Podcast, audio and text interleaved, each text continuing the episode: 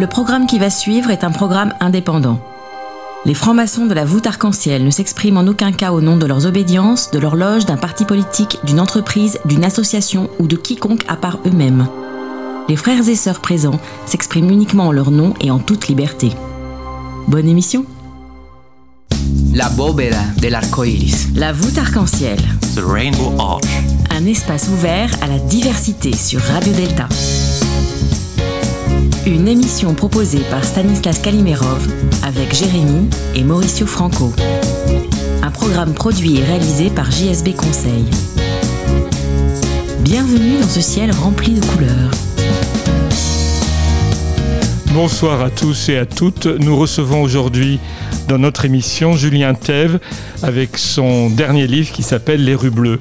Bonjour Julien Bonjour Stanislas. Et bonjour à toute l'équipe. et alors, euh, pourquoi les rues bleues? Pourquoi bleues? Euh, c'est très bête, euh, c'est très peut-être à la fois poétique. euh, Il y a, hum, quand vous vous promenez dans Paris, vous voyez les, les- les noms des rues, les plaques des rues sont tout simplement écrites sur fond bleu. Ah oui, Et puis quand on sort beaucoup la nuit, on traverse l'heure bleue, on a parfois des bleus à l'âme, sur une musique de blues. Voilà. Pour vous faire une confidence, mon livre devait originellement s'appeler La ville singulière.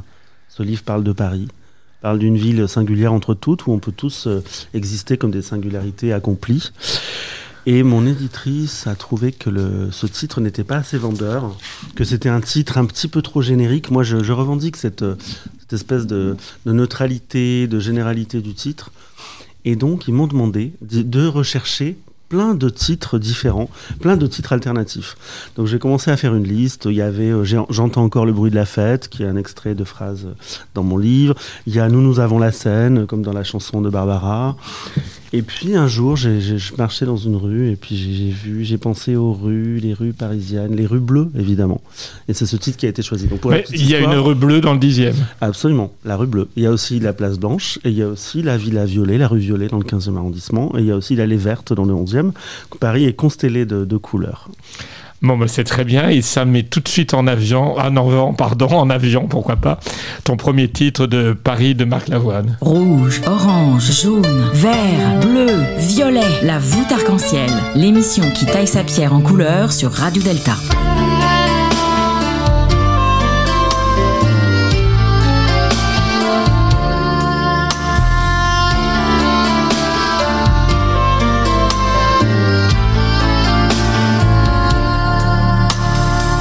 Je marche dans tes rues qui me marchent sur les pieds. Je bois dans tes cafés. Je traîne dans tes métros, tes trottoirs même un peu trop. Je rêve dans tes bistrots. Je m'assois sur tes bancs, je regarde tes monuments, je trinque à la santé de tes amants, je laisse couler ta scène sous tes ponts, ta rengaine, toujours après la peine. Je pleure dans tes taxis quand tu brilles sous la pluie, ce que t'es belle en pleine nuit. Tes caniveaux, c'est de la faute à Hugo, je picole en argot. Je dors dans tes hôtels, j'adore ta tour Eiffel, au moins elle, elle est fidèle. Quand je te quitte un peu loin, tu ressembles au chagrin, ça me fait un mal de chien. Paris, Paris, combien Paris, tout ce que tu veux, boulevard des bouleversés, Paris, tu m'as renversé, Paris, tu m'as laissé. Paris, Paris, combien Paris, tout ce que tu veux, Paris, Paris, tenu, Paris, Paris, perdu, Paris, tu m'as laissé. Sur ton pavé.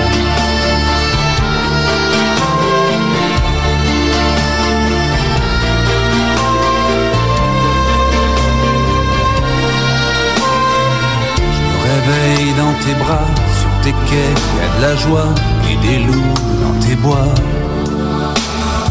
Je me glisse dans tes cinés, je me perds dans ton quartier, je m'y retrouverai jamais.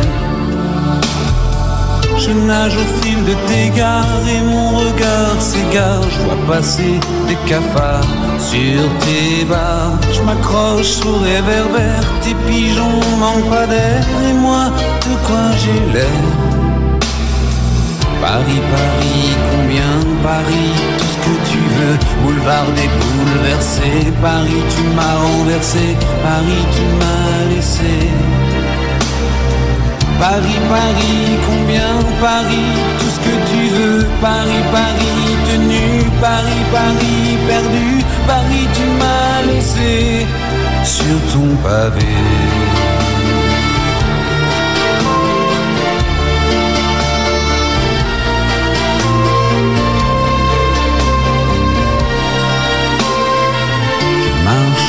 Tes rues, tu me marches sur les pieds, je bois dans tes cafés.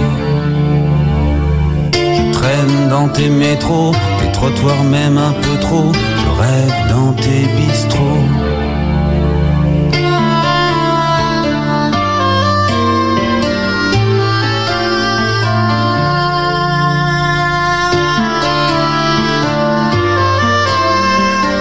Retrouvons notre euh, invité du jour, Julien Thève, avec son livre Les rues bleues, qui est édité aux éditions Bûcher-Chastel.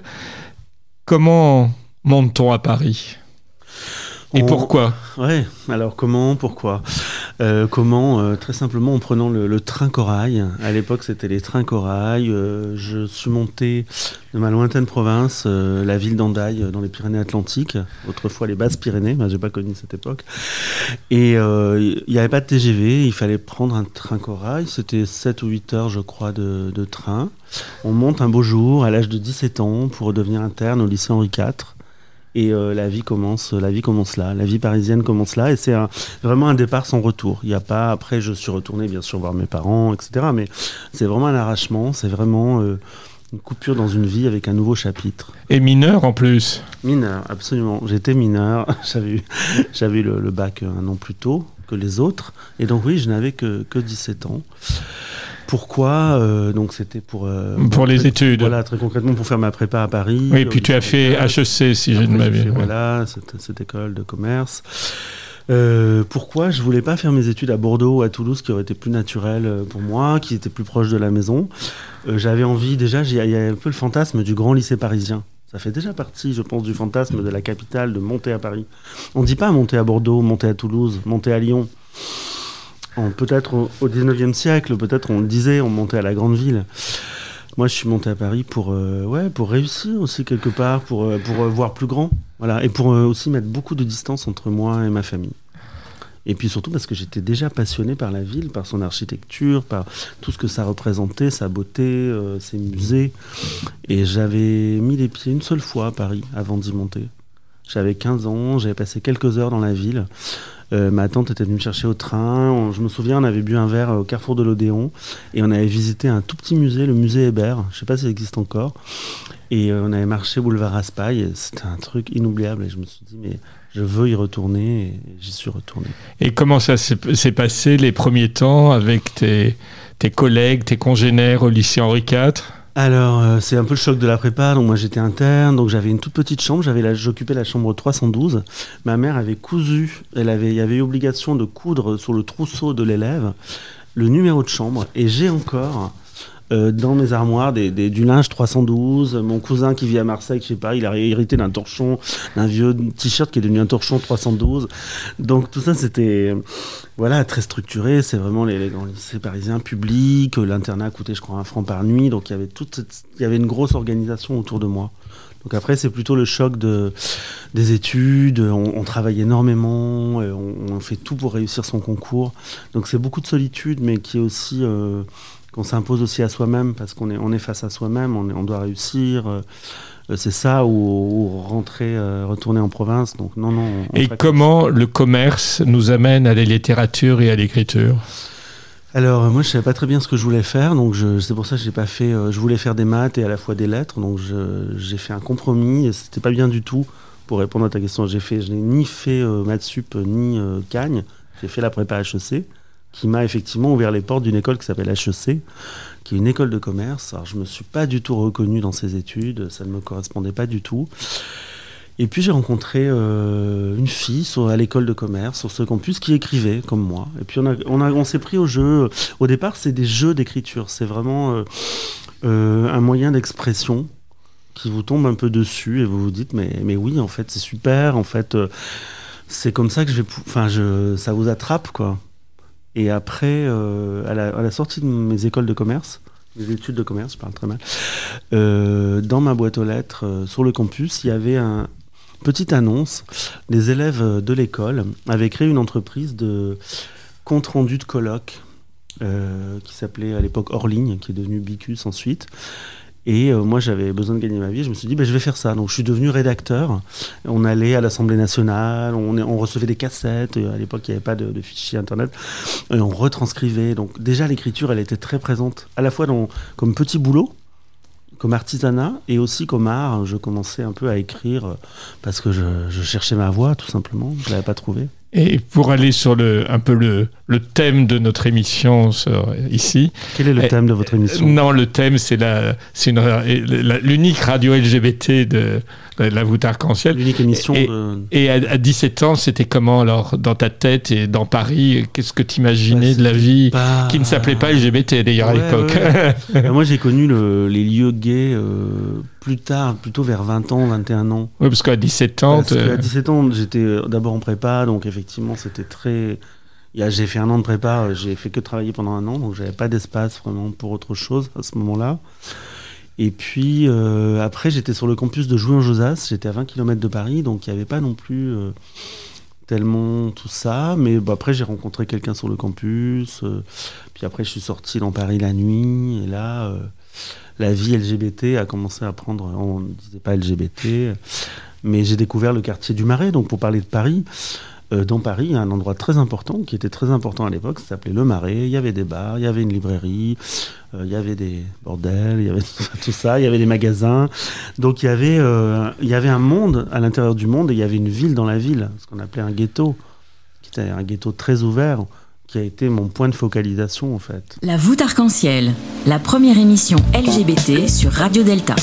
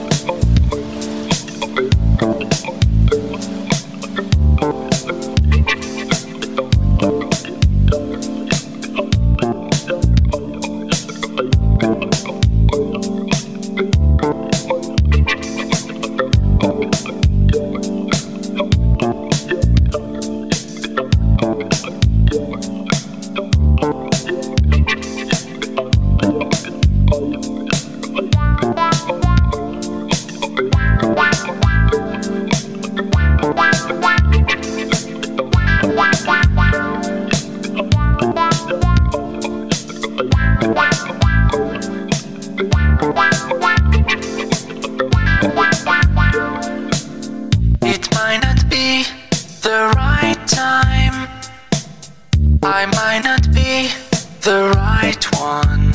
But there's something about us I want to say. Cause there's something between us anyway. I might not be the right one.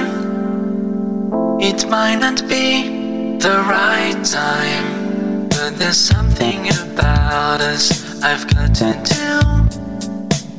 Some kind of secret I will share with you. I need you more than anything in my life.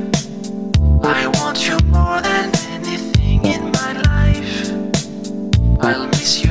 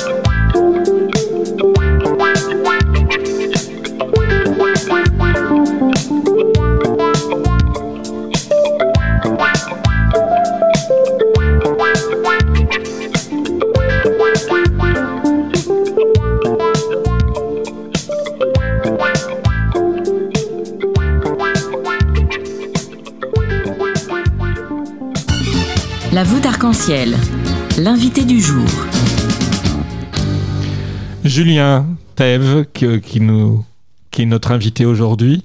Alors, le petit Julien euh, de 17 ans, euh, comment il voit Paris avec ses yeux de 17 ans? Est-ce que les yeux d'aujourd'hui de Julien sont, sont restés dans le petit Julien? Non, mais c'est intéressant ta question, même par rapport à votre question. Je sais pas si on se tutoie, on se revoit dans cette émission. On se tutoie. Euh, ouais, je, suis dans, votre studio de radio. Là, je, dis vous, vous êtes trois devant moi. Euh, Ça se passe dans l'Ouest parisien, euh, rue Cauchy, dans le 15e. Et en fait, chaque fois que je viens, moi, dans l'Ouest parisien, que je, même que je passe le métro Sèvres Babylone, que j'arrive dans le 7e, dans le 15e, pour moi, c'est ce que Modiano appelle les quartiers lointains. C'est vraiment, euh, ça n'a jamais été mes quartiers. J'ai toujours vécu à l'est de Paris. Et quand je, je- j'étais interne au lycée Henri IV, parfois je faisais des footings la nuit dans Paris. Et il y avait la Tour Eiffel au loin, et on arrivait dans des quartiers bourgeois, euh, très sombres. Et il y a toujours euh, en moi, en fait, cette part d'inconnu. Paris est resté, par endroits, une ville secrète dans certains quartiers. Après, dans d'autres, évidemment, il y a une telle familiarité que c'est devenu un village. C'est plus du tout la ville de mes 17 ans. Mais certains quartiers sont restés vraiment nappés de ce mystère-là, en fait. Et notamment par ici, là, on est un peu loin du centre, les rues sont sombres, enfin voilà. Donc il y, a- il y a un peu des deux, des regards d'avant et d'aujourd'hui. Jérémy Alors justement, Julien, est-ce que tu as quelques anecdotes parisiennes à nous raconter? Voilà. des anecdotes parisiennes. On pourrait dire qu'à Paris, bah, il y a- il se passe tout le temps des, il y a tout le temps des anecdotes. Là, j'essaie d'écrire un nouveau livre. Euh, j'ai fonctionné par image, par exemple. Alors, c'est pas des anecdotes LGBT, mais euh, c'est ce qu'on se raconte d'ailleurs dans les dîners. Bah, L'autre jour, j'étais à Barbès, dans le métro, et puis euh, tout d'un coup, euh, il y avait une femme avec son portable, et il y a un jeune homme qui lui a attrapé son téléphone et qui est sorti comme un, oiseau, quoi, qui avait attrapé euh, quelque chose, et les portes de la rame se sont refermées, et on est tous restés scotchés par la, la vivacité de ce pickpocket. pickpocket. Euh, voilà, après, c'est des, des personnes qu'on croise, qui nous, qui nous, qui nous marquent, comme des, des gens qui vivent dehors. Dans mon quartier, il y a une femme qui, tous les jours, s'habille en manteau de fourrure, est super maquillée. Elle se fait la cuisine sur un réchaud, place de Ménilmontant, et en fait, c'est sa scène, elle a besoin d'être regardée. Et donc, elle, est- dans une forme d'exhibitionnisme SDF. Enfin, C'est très, très difficile à décrire. Voilà. C'est pas des anecdotes, c'est plutôt des images, des gens qui sont dans les cafés, qu'on observe, qui sont seuls, des conversations qu'on écoute, des engueulades, des gens qu'on reconnaît. Un jour, je marchais dans la rue, puis j'ai croisé Charlotte Gainsbourg et je me suis dit, waouh, on croise à Paris, on croise des people, on croise des gens qu'on a vus euh, au cinéma. Et c'était magique parce que c'était comme dans La Rose pour du Caire, c'est tout d'un coup l'actrice qui sort euh, dans le, ce film Woody Allen. En fait, la protagoniste regarde le film et tout d'un coup l'acteur sort de l'écran pour lui parler et l'embrasser. Ben, moi, voir Charlotte Gainsbourg, ça se passait euh, rue de Sèvres, c'était magique. Donc des anecdotes. euh, Après, il y a mon livre raconte un peu tout ça. Ah, c'est pas des anecdotes, c'est plutôt des, des- des faits marquants qui ont marqué la ville. Par exemple, le soir des attentats en 2015, il y a des choses dont on se souvient. Mais chacun trans- transporte sa propre anecdote par rapport à cet événement global. Et tu peux nous parler peut-être de tes autres livres, parce que j'en ai lu déjà plusieurs, et il y a cette espèce de, de, de douceur, il y a une part de mélancolie, il y a quelque chose de très descriptif, de très visuel, de presque cinématographique. Qu'en penses-tu? Ouais, c'est ouais, juste. euh, euh, avant Les Rues Bleues, j'ai publié euh, Le pays d'où l'on ne revient jamais, qui est paru chez Christophe Luquin, éditeur, et qui est reparu en poche chez Mon Poche. Euh, le point commun avec Les Rues Bleues, c'est que mes livres traitent souvent du. Alors, je te rejoins par rapport au côté cinématographique. Mes livres traitent du paysage, du territoire. euh, L'espace, en fait, précède parfois le, ce qui va s'y passer. Donc, euh, oui, j'ai écrit un livre sur ma sur mon enfance, sur mon adolescence au Pays Basque. Je parle de ma famille. Et puis, il y a longtemps, j'avais publié des livres dans la collection de Guillaume Dustan, donc, qui était un écrivain queer, qui a créé une collection LGBT chez Ballant. Et là, c'était plutôt sur le mode journal. C'est un peu un gay, euh, un gay qui vit sa vie plus ou moins dans Paris, comme ça, voilà. Donc ça, c'est mes précédents livres. et, au niveau de, de la vie en général LGBT, est-ce que tu te sens impliqué? Est-ce que tu es militant ou est-ce que tu vois ça de loin? Alors, quand j'étais euh, publié dans la collection Le Rayon de Guillaume Dustan, qui avant s'appelait Le Rayon Gay, bah, j'étais de fait, euh, c'était un acte quand même assez fort de publier un livre euh, dans une collection gay. Parce qu'on était euh, cette collection elle était très décriée euh, on était un peu euh, des auteurs avec des connexions dans le monde de la nuit enfin il y avait un peu euh, c'était un peu une collection marginale et un petit peu provocatrice. Donc euh, c'était déjà faire acte de présence que d'exister sous ce label là après euh, je suis allé euh, d'ailleurs aux universités d'été des homosexualités. Il y avait ça à Marseille à l'époque. Donc j'y suis allé deux années de suite. Mais sinon, j'ai moi, jamais après milité dans des associations. Je suis intervenu au refuge aussi, une fois, à l'invitation d'Olivier Steiner, qui est un autre écrivain. Donc, euh, il y a des connexions avec le, monde gay. Après, à France Culture, moi, je suis documentariste sonore. Je fais parfois des émissions pour France Culture. Euh, bah, j'ai fait des émissions sur Jean-Luc Lagarde, sur Maurice Sachs, qui sont des écrivains homosexuels, euh, sur Sarah Ken, qui était lesbienne. Donc, on a plein de façons, de toute façon, d'être en, connexion avec ce qui est important pour nous, le côté LGBT.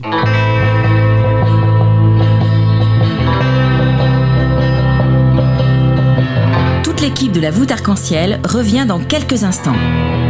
Alors, ne bougez pas. Mais où va le monde? Pourquoi des fois je me demande si les filles et les garçons sont si cruels Où sont mes vrais amis? Pourquoi je me méfie? Qu'a-t-on pu bien faire de tous ces sacrifices? Oui, personne n'est fidèle, mais vie doit rester toujours belle. Et peu importe si l'homme reste si cruel avec ce qu'il est Il faut sans doute pardonner, son ego de côté. Pourquoi tout le monde se ment et se trompe jusqu'à se traîner dans la misère? La plus totale Donner ma confiance et mon cœur, pourquoi ça me fait si peur? Est-ce bien normal? Non, ce n'est pas normal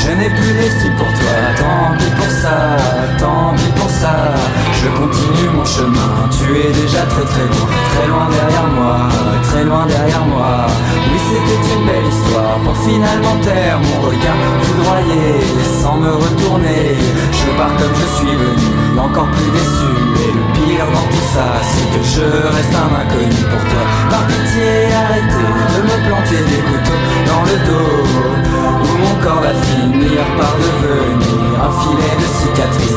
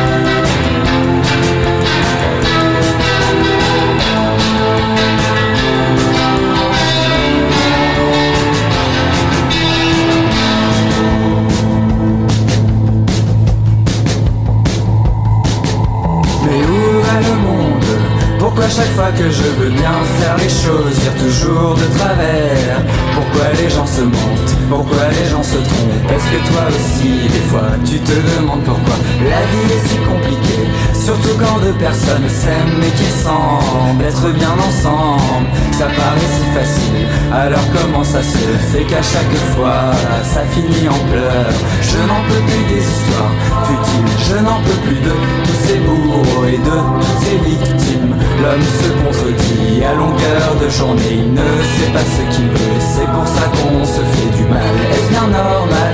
Il y a des questions où je sais que je ne trouverai jamais la réponse. Il y a des choses auxquelles on ne peut rien faire. Faut sans doute s'en moquer Passer à travers. Moi,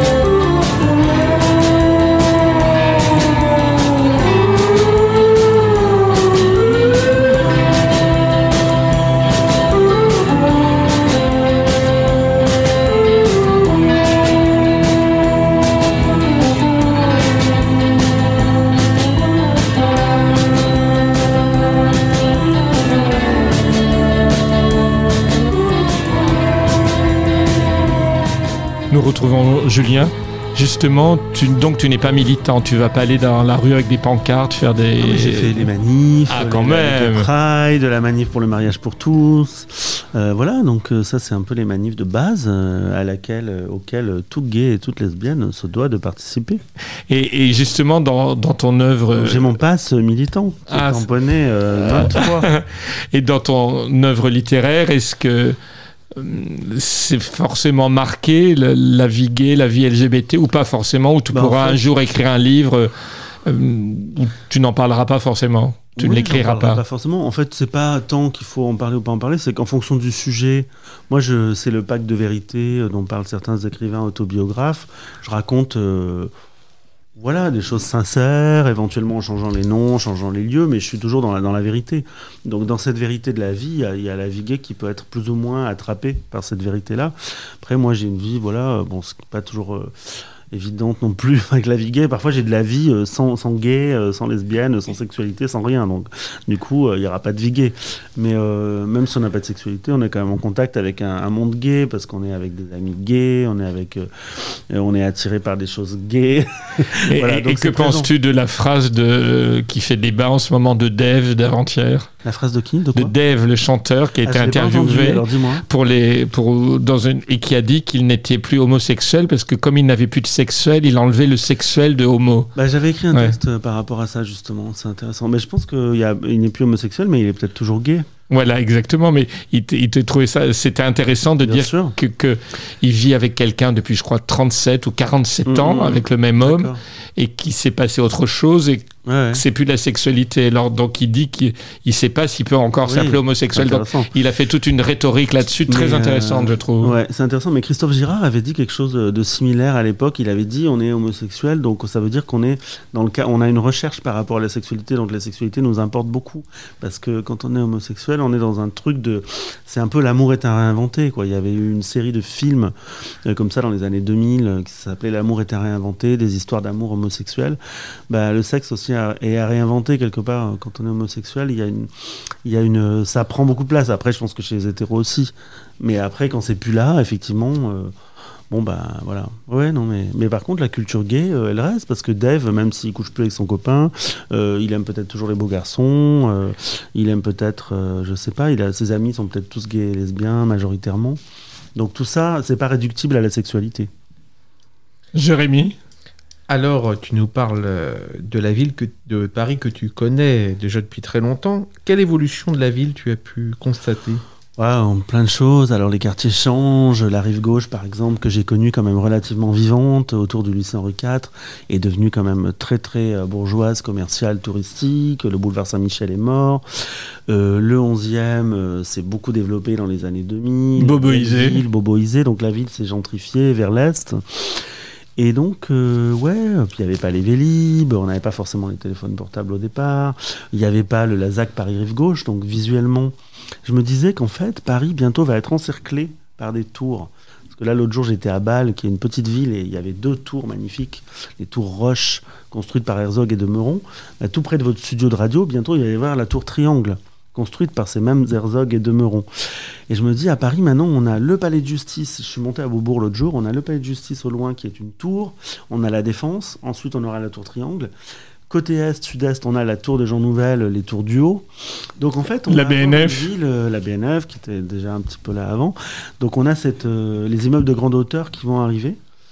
Euh, voilà, donc, mais en même temps, ça reste une ville avec une architecture quand même qui est extrêmement sanctuarisée, 19e siècle, magnifique, très belle. Donc je pense que ce qui a le plus changé, en fait, j'en parle dans mon livre, la ville, moi, je, dans mon livre Les rues bleues, euh, mon propos, c'est de dire qu'on change, dans, on change dans une vie sans vraiment changer.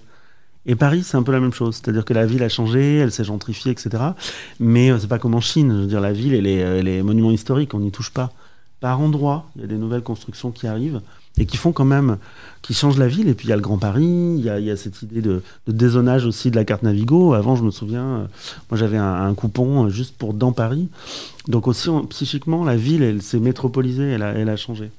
Et c'est Ah, agrandi. Tu vas peut-être nous lire un extrait de ton livre? Et volontiers. Tu voulais que je prenne des passages gays, gays lesbiens Pas- forcément, hein. mais un petit peu, oui. un petit peu. Les gays font la fête toute la nuit. Ils mènent la danse ici, à Paris. Et ensuite, je deviendrai quoi? Passer 40 ans, quel est mon avenir? Le futur ne m'intéresse pas, je vais d'abord vivre ma trentaine et après on verra.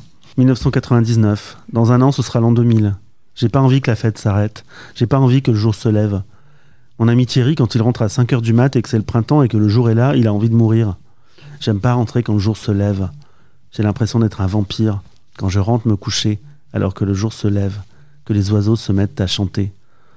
Pour ne pas entendre les oiseaux chanter, même l'été, je ferme la fenêtre, je baisse bien les volets. C'est angoissant ces oiseaux qui crient comme des fous le matin. J'entre dans mon immeuble endormi, je titube, je plane, c'est bon. Encore une nuit dehors. Qu'est-ce qu'on a ri, qu'est-ce qu'on a dansé? Je prends l'ascenseur, je monte tout doucement, j'avance dans le couloir, etc., etc. Ce soir, je ne sortirai pas, j'irai juste au cinéma. J'irai au MK2 Beaubourg, le cinéma où il y a tous les films gays. Presque rien de Sébastien Lifshitz annonce une ère nouvelle. C'est une histoire d'amour homosexuel très jolie, complètement normale. J'ai l'impression que ce film fait avancer les choses.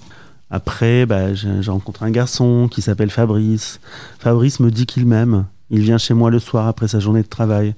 Je prépare à manger. Parfois nous baisons avant, parfois après. Mais l'estomac lourdi, c'est pas génial. Parfois on regarde juste la télé puis on se couche. La nuit, je fais des rêves étranges. Son odeur est sur moi, mon odeur est sur lui. Dans mon lit, sous mon oreiller, il y a toujours un peu de Fabrice dans mon appartement. C'est un film désordre, c'est lui. Et puis, oui, il y a les manifestations de 2013. Cette année-là, 2013, le combat continue. C'est politique. Sarkozy est parti. On a chanté Sarkozy c'est fini à la Bastille, le soir de l'élection de son successeur. Cette année-là, 2013, Paris se divise en deux camps. Quand on se promène dans le 15e, dans le 16e, on remarque ces affichettes, souvent collées sur les fenêtres dans les appartements. Un papa, une maman. Un garçon, une fille. Bleu pour les garçons, rose pour les filles. C'est violent. Pas de neveu pour les tantouses, disent les opposants au mariage pour tous. Les opposants défilent dans la rue, dans les rues de Paris. Leur héroïne s'appelle Frigide Barjot, une drôle de fille qui a beaucoup d'amis homo. Les manifestants sont contre le mariage gay, la destruction de la famille, du lien sacré, de l'état de nature. Ils s'allongent dans leur lieu, leur quartier, sur l'esplanade des Invalides. Ils sont en colère, ils parlent de jours de colère. De l'autre côté, nous défilons aussi. Il y a de belles couleurs au firmament. Ce sont les ondes de la voûte arc-en-ciel sur Radio Delta. Maintenant, c'est la chronique de Jérémy et notre invité va écouter la chronique de Jérémy. Il nous dira ce qu'il en pense. C'est à toi, Jérémy. Alors, ma chronique s'intitule Être soi. Être soi est sans doute une quête, un chemin plutôt qu'un point d'arrivée, un parcours en perpétuel mouvement. Nos expériences, nos réflexions, nos choix font de nous ce que nous sommes. La franc-maçonnerie est une méthode parmi d'autres pour aller en quête de soi.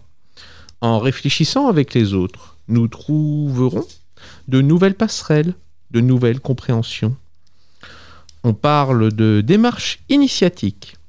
Cela signifie que nous allons découvrir de nouveaux outils et de nouveaux symboles au fur et à mesure de notre parcours qui feront plus ou moins sens avec nous. En franc-maçonnerie, les symboles sont polysémiques. Cela veut dire que chaque symbole a des sens équivoques. C'est avec le temps et la pratique que nous trouverons des sens aux symboles et que nous les, nous les approprierons. Chaque symbole nous questionne, nous interroge. Il va nous falloir les dompter, les apprivoiser, et ce jusqu'à ce qu'ils résonnent en nous. Cette résonance est intime, elle est par essence incommunicable. Il est peut-être là le vrai secret de la franc-maçonnerie, un secret d'expérience, un secret de notre transformation intime de notre être. Les nouvelles références nous interrogent, elles nous poussent à creuser et finalement à changer notre soi profond. Alors, continuons notre quête pour aller nous retrouver, nous rencontrer, pour aller nous découvrir, pour communiquer avec nous-mêmes. Autrui nous aide à cela.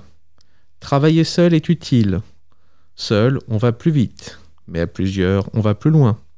C'est le regard de l'autre qui va nous interroger sur notre propre condition. L'autre nous proposera des schémas que nous n'avons pas imaginés au départ et nous poussera dans nos retranchements. Un long travail de gestation aboutira à une fécondation de nouvelles idées, de nouvelles vérités. Ces nouvelles vérités s'offriront à nous tous. Et à nous ensuite de les répandre, ces vérités que nous aurons acquises en dehors du temple, afin que notre soi montre son utilité au reste du monde et que nous puissions, apporter notre pierre à l'édifice. J'aime les personnes ouvertes d'esprit. Tu es au bon endroit, sous la voûte arc-en-ciel sur Radio Delta. Nous retrouvons Julien. Alors, la franc-maçonnerie et ce texte de Jérémie. Écoute, ça, ça reste mystérieux pour moi, la franc-maçonnerie. Euh, Même après ce texte, euh, quand j'entends symbole polysémique, euh, oui, euh, déjà, euh, quel est le symbole? Et puis si chaque symbole ramène à d'autres, à plein d'interprétations possibles, comme en psychanalyse, comme dans l'art, ben voilà, ça me semble de bonne loi. Et puis, Et, et jusqu'à aujourd'hui, jusqu'à à participer à une émission de, de, de la radio maçonnique, et qu'est-ce que, quelle est ton, ta pensée sur la maçonnerie, ou tu n'y penses jamais, ou c'est quelque chose qui t'interpelle? Alors j'y pense jamais, mais je sais que ça existe. Je suis passé l'autre jour rue Cadet devant le, le temple, je sais pas comment ça s'appelle, le Grand Orient. le- Je n'y connais rien, vous voyez. Et tout à l'heure, en montant dans le, comme je savais qu'il y avait un autre invité avant moi, j'ai croisé euh, un homme qui descendait. Et il m'a. Alors, je sais pas si c'était un signe de reconnaissance gay ou franc-maçon. Il m'a regardé avec un. Enfin, il m'a fait un signe de la tête. Et je me suis dit, mais Stanislas Kalimerov, euh, qui est devant moi ce soir, m'avait dit que, que les maçons avaient des signes de reconnaissance entre eux. Tu peux me redire ce que c'est? Ah bah c'est un secret, c'est le ça. secret maçonnique. Voilà. Donc tu vois, ça reste quand même mystérieux, un petit peu, euh, pas occulte, mais un petit peu euh, ésotérique. Enfin, il y a- il y, a une forme de mystère qui est attirante en réalité, comme tous les mystères. Oui, on peut parler de démarche ésotérique, mais euh, le contraire du mot ésotérique, c'est exotérique. Ah, je Voilà. comprends. Super. Et, et c'est ce qu'on oublie beaucoup, c'est exotérique. euh, c'est c'est un savoir exotérique. 2 plus 2 égale 4. C'est un savoir exotérique. C'est un savoir accessible à tous. Et on en a tous des savoirs exotériques. Alors qu'un savoir ésotérique, c'est accessible qu'entre initiés, quelle que soit la pratique d'initiation. Pourtant, on dit que les francs-maçons sont initiés entre eux. Oui, tout à fait. Parce que Est-ce c'est une démarche initiatique. Est-ce qu'ils sont également prosélytes? Est-ce que ce terme-là s'applique comme dans les religions? L'idée qu'il faut, on peut convertir d'autres membres de la non, communauté. non. Moi, je, je dis non. Je crois euh, vraiment, on fait pas de prosélytisme. On peut pas dire ça. Après, on a, euh, on a un musée, on a une, radio. Et puis les amis des amis sont nos amis, on peut dire ça, sans être prosélytiste. Il y a une On a- forme on- de, il y a une porte ouverte, quoi. a On a des ça. conférences publiques, on a des trucs. Donc, donc, qui veut aller chercher l'info? On a une Comme- chaîne YouTube, tout Ou ça. Comme peut. par exemple en ce moment, chaque prétendant à la présidence de la République vient faire une conférence euh, au, au Grand Orient. Voilà. Mais il y a, même aujourd'hui, en 2022, tu parles des candidats à la présidence de la République et du Grand Orient, il y a toujours une forme quand même de, ouais, de, de mystère un peu excitant sur qui, c'est un peu qui sont-ils, quels sont leurs réseaux, quoi. Il y a toujours ce truc, euh, un peu un marronnier de la presse, un peu moins aujourd'hui, j'ai l'impression, mais, mais pendant longtemps, j'ai l'impression que dans les années 70-80, c'était un peu plus, on leur prêtait un pouvoir. euh, il y a eu ce- surtout, et c'est pas un secret, qu'à certaines républiques françaises, tous les ministres, les députés étaient beaucoup francs-maçons. Ah ouais, Euh, à une vrai. époque, la Troisième République, enfin c'était au 19e siècle, ou à l'époque euh, napoléonienne. Qu'est-ce que c'est la franc-maçonnerie? Quelle définition vous pourriez en donner euh, simplement? C'est une institution essentiellement philanthropique, philosophique et progressive. qui Et non pour- dogmatique. Voilà, qui a pour objet la recherche de la vérité, l'étude de la morale et la pratique de la solidarité. Alors ça, je cite un Ah, extrait euh, de l'article premier de la Constitution du Grand Orient de France. Tu apprends bien tes cours, le hein, triangle. impressionnant, hein, La très bien. Merci. Comment? La vérité, la solidarité et La recherche de la vérité, l'étude de la morale. la morale. Voilà. donc, euh, et notamment, et puis tellement d'autres choses encore, mais et cette démarche fondamentale qu'est la laïcité. D'accord. D'ailleurs, il y a la place de la laïcité juste à côté du studio. Exactement, et qui a été inauguré par un- le, grand, le grand maître de. Pas de la- du Grand Orient, la concurrence. Mais la, la place de la laïcité, en tout cas, elle est un peu. euh, c'est une toute pauvre petite Oui, place elle a- coincée entre une voie rapide et. Et elle est un peu rachitique. c'est c'est un peu dur. hein. Petite question, Julien, euh, quand vous êtes arrivé au début de cette émission, alors moi je vous vois, hein, c'est c'est naturel chez moi, je vous vois. Euh, vous, vous avez expliqué que vous vouliez fuir la province. Euh, en quoi pensiez-vous être un excellent Parisien et un, et un mauvais provincial finalement? Vous êtes arrivé en 89. Ben, oui, en tant que gay, justement, puisque je pense que j'étais un mauvais provincial parce que c'était pas euh, évident euh, dans la province, dans les lointaines provinces, euh, de bien s'entendre avec les garçons, de partager les, joies du sport collectif, euh, voilà. J'étais un bon parisien parce que, justement, j'avais envie aussi de. Ouais, j'étais plus un, plus ce qu'on appelait un intello autrefois, donc la ville euh, m'attirait par rapport à ça. Donc je me disais, Paris est fait pour moi et la province n'est plus faite pour moi, n'est pas faite pour moi. Et quel regard vous avez aujourd'hui avec votre expérience parisienne sur les provinciaux Mais bah aujourd'hui, je ne dirais plus la province. J'adore, Non. la- j'adore les Ouais. régions, j'adore le pays d'où je viens. Et c'est marrant parce qu'en fait, au départ, on a un arrachement avec son pays d'origine, parfois, d'où on vient, on, on a grandi, on a plus envie. Et quand on y retourne, d'année en année, ça se convertit, ça devient une sorte de pays magnifiquement rêvé où, finalement, euh, moi par exemple, je viens du Pays Basque et euh, quand j'étais petit, je déteste, enfin, je trouvais qu'il pleuvait tout le temps, ce qui est toujours vrai, mais je, je n'avais, je ne trouvais aucun charme à ce pays. Aujourd'hui, quand j'y vais, je me dis, c'est magnifique. Mais ce qu'il y a d'intéressant dans ton histoire et que j'aime grand change. et, et que j'aime lire dans tes livres, c'est que tu faisais le contraire de tout le monde l'été, parce que tu avais une partie de ta famille qui était en, en Alsace ou en Lorraine, je sais plus. Ouais, en Lorraine. Et donc l'été, les gens allaient au Pays Basque, allaient se baigner, et toi, malheureusement, tu faisais le seul contraire. En Oui. plein mois d'août, tu allais en Lorraine. Alors j'avais Et- un autre territoire euh, provincial qui était effectivement les Vosges. Et alors Ah ouais. là, euh, c'était encore pire que le Pays Basque. C'était un endroit euh, vraiment pour moi totalement déprimant. Quoi. Donc, euh, que ce- mais je, oui. ouais. Et on passait pas par Paris. On traversait la France en voiture en diagonale. Donc on évitait Paris. Alors, il y a quelqu'un qui a écrit sur Internet, euh, alors vous avez beaucoup de critiques et qui sont positives concernant votre livre, qui surprend beaucoup de, de lecteurs, mais il y a Bazar, euh, c'était le 27 février, je pense qu'il a simplement ressorti une phrase de votre livre, Ma chambre sentait le renfermer, ma vie n'était pas encore aérée, c'est de vous.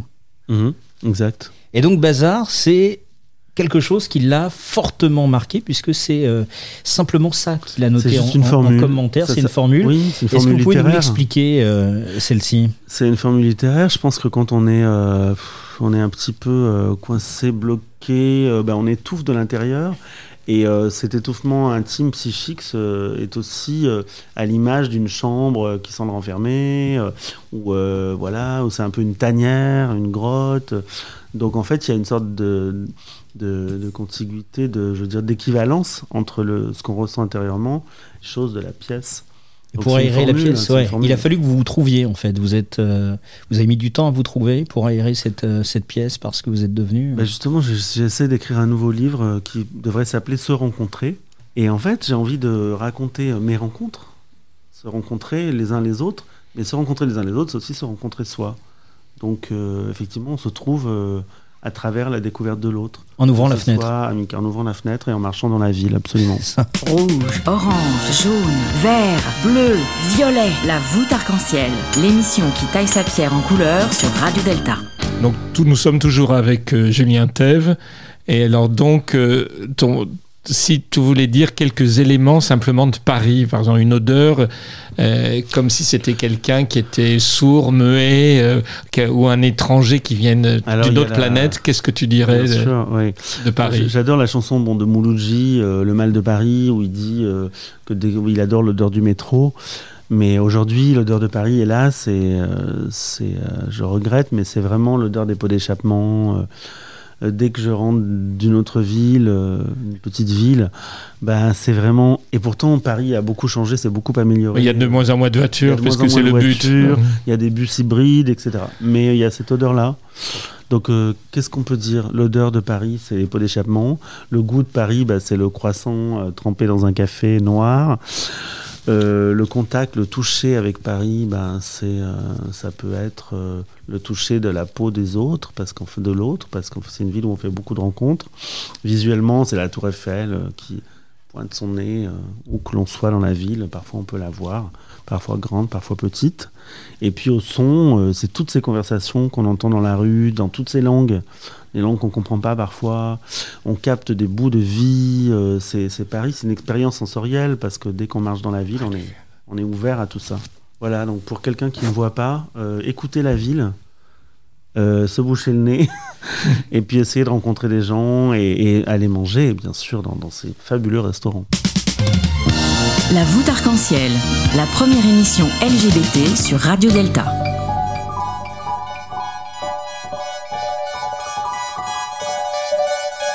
Dans cette voûte, les étoiles sont les invités. La voûte arc-en-ciel, c'est des chroniqueurs, une playlist personnalisée et vous.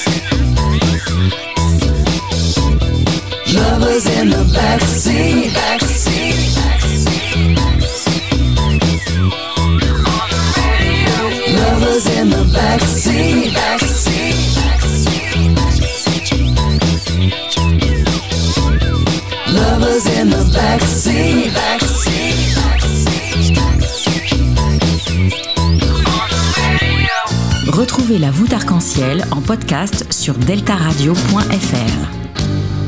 Nous retrouvons Julien Thève avec ses rues bleues, un roman qui est sorti chez l'éditeur Bûcher-Chastel. Et Jérémy va nous poser une question, puis moi je dis euh, pourquoi pas, pourquoi pas des avenues? Après, tu nous en parleras. Pourquoi des rues? Ou Oui. des boulevards? Parce que tu, as dit quelque chose, euh, Julien, qui était un petit peu important, me semble-t-il. Tu, as parlé des soirs des attentats et que c'était un, moment important pour toi. Euh, où tu étais Qu'est-ce que tu as vu euh, Comment tu l'as vécu? Ouais, alors je le raconte un petit peu dans le livre. On se rappelle tous de là où on était. Moi, j'étais dans le 11e arrondissement, pas très loin du Bataclan, pas très loin de, des terrasses. Et avec un ami, on est, on est, on n'est pas, j'ai pas eu envie de rentrer chez moi. Je savais que si je rentrais chez moi, ça serait comme en 2001 avec le 11 septembre. J'allais avoir les, infos en boucle euh, devant ma télé. Donc en fait, je suis allé dans un café qui se trouve place de Ménilmontant, qui a fermé depuis parce que le patron est parti euh, faire son allié en Israël.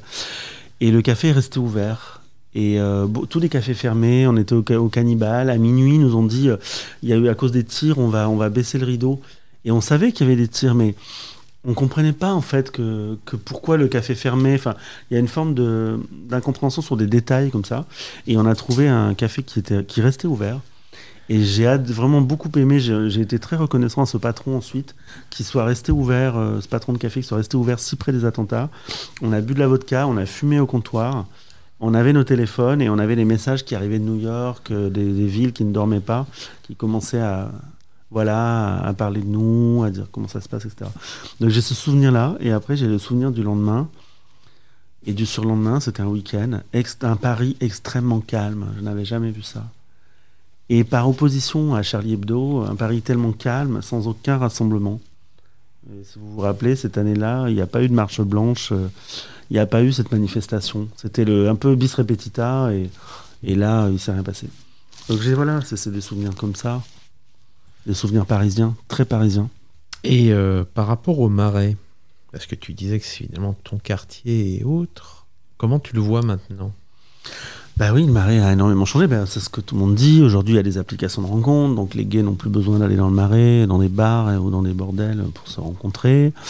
Euh, le Marais est un quartier magnifique, 18e siècle, au centre de Paris. Donc, il a été colonisé par des marques, des marques de luxe, par euh, Gucci, euh, je sais pas si à Hermès, Saint-Laurent. Enfin, pour moi, c'est un vaste quartier touristique euh, magnifique, européen. Euh, mais il reste un bar, un bar euh, survivant de cette époque-là. Il y en a, il en reste d'ailleurs plusieurs. Je pense notamment au Duplex que Ah vous oui. connaissez peut-être, qui se Ah trouve oui. rue Michel Lecomte. Tout voilà. à fait. C'était mon bar. et que tu as beaucoup fréquenté aussi. Voilà, exactement. Ouais. Voilà, donc il reste encore un peu de l'âme du marais dans certains lieux. Et justement, je faisais un petit peu d'humour il y a quelques secondes. Ça aurait pu être les... Pourquoi ce n'est pas les boulevards ou les avenues bleues Parce que le, thème rue a un côté plus intime. Bah, c'est plus non, mais c'est plus général, plus générique de dire rue, Mm. parce que quand on qui dit rue euh, pense, peut penser place au boulevard. Euh, si on est sur le boulevard, on est déjà plus spécifique. Non, c'est vraiment pour être le plus générique, le plus général, le plus englobant possible. Donc, euh, Oui, un côté, le côté HEC ressort un petit peu le côté marketing et Ah, commercial. faut être, faut être commercial. Ah, non, en plus, moi, j'avais pas choisi. Non, mais je pense que c'est même pas le côté HEC, c'est vraiment le, plutôt le désir d'être générique. C'est pas d'ailleurs euh, être commercial qu'être. euh, c'est le plus petit dénominateur commun, quoi. Pourquoi dire les boulevards quand euh, il s'agit. et on parle bien des rues de Paris. Quand on parle des rues de Paris, euh, Tout à on fait. englobe l'avenue de Breteuil et, et le boulevard euh, Brune. Tout à fait. A un boulevard Brune d'ailleurs, tu vois. Ah, c'est intéressant, oui. Et au, au niveau des. Est-ce que tu aimerais que.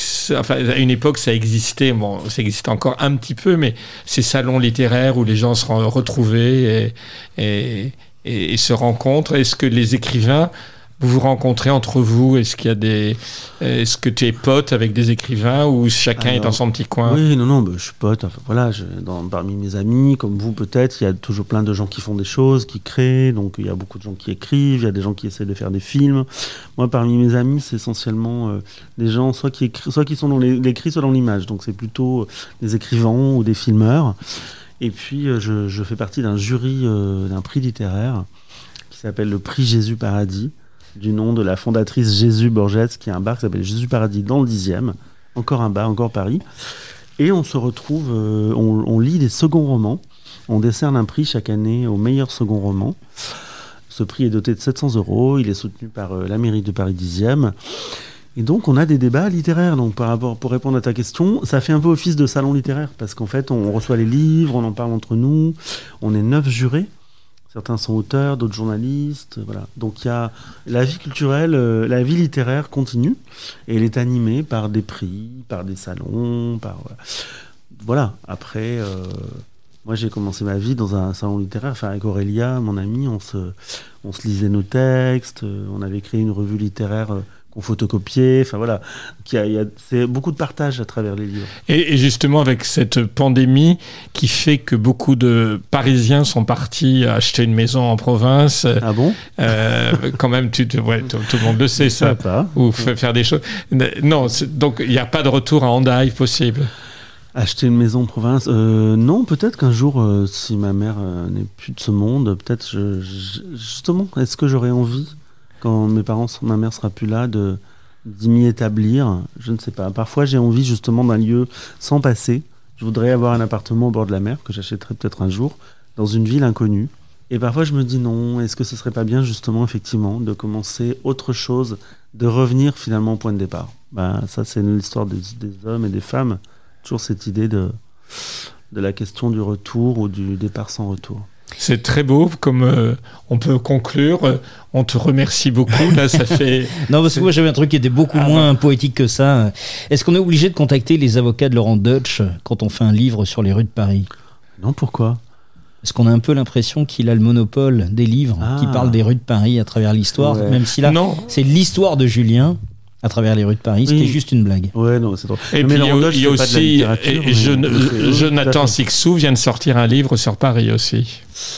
Jonathan Sixou. Alors moi j'ai fait un, tu sais, euh, vous le savez peut-être, c'est cela, j'ai- une autre casquette, je suis un auteur euh, sous pseudonyme, je fais des livres euh, chez J'ai lu qui sont des guides.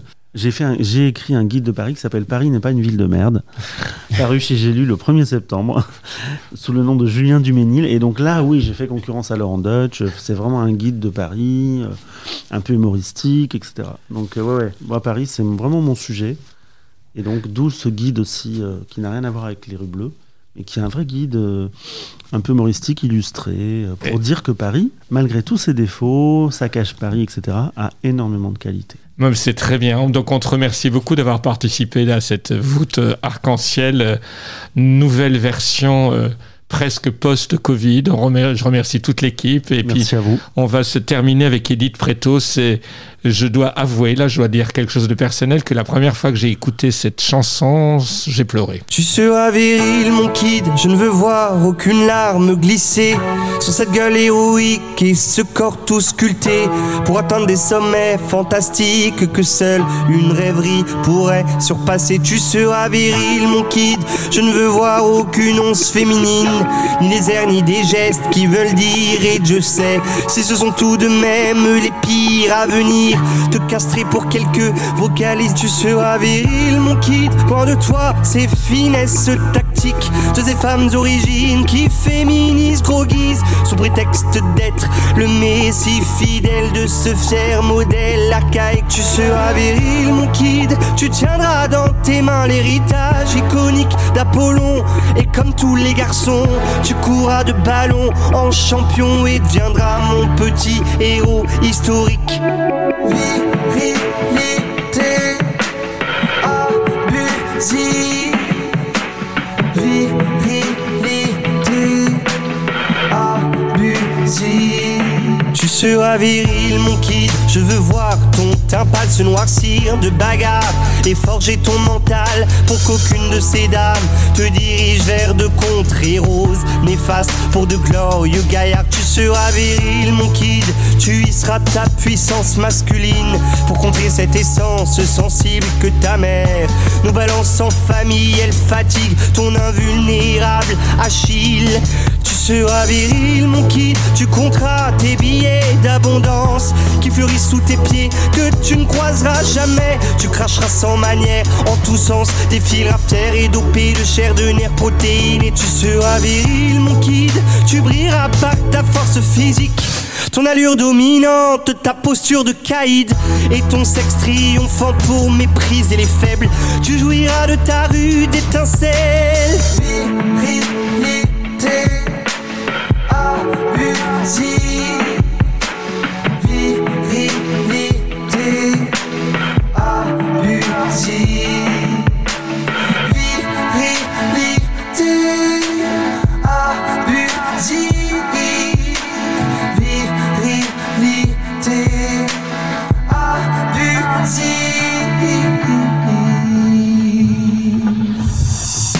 Mais moi, mais moi, je joue avec les filles. Mais moi, mais moi, je ne prône pas mon chibre. Mais moi, mais moi, j'accélérerai tes rides pour que tes propos cessent et disparaissent. Mais moi, mais moi, je joue avec les filles. Mais moi, mais moi, je ne prône pas mon chibre. Mais moi, mais moi, j'accélérerai tes rides pour que tes propos cessent et disparaissent. Cette émission est maintenant terminée. Mais la voûte arc-en-ciel ne s'arrêtera jamais de briller pour vous. Retrouvez l'ensemble de nos podcasts sur deltaradio.fr.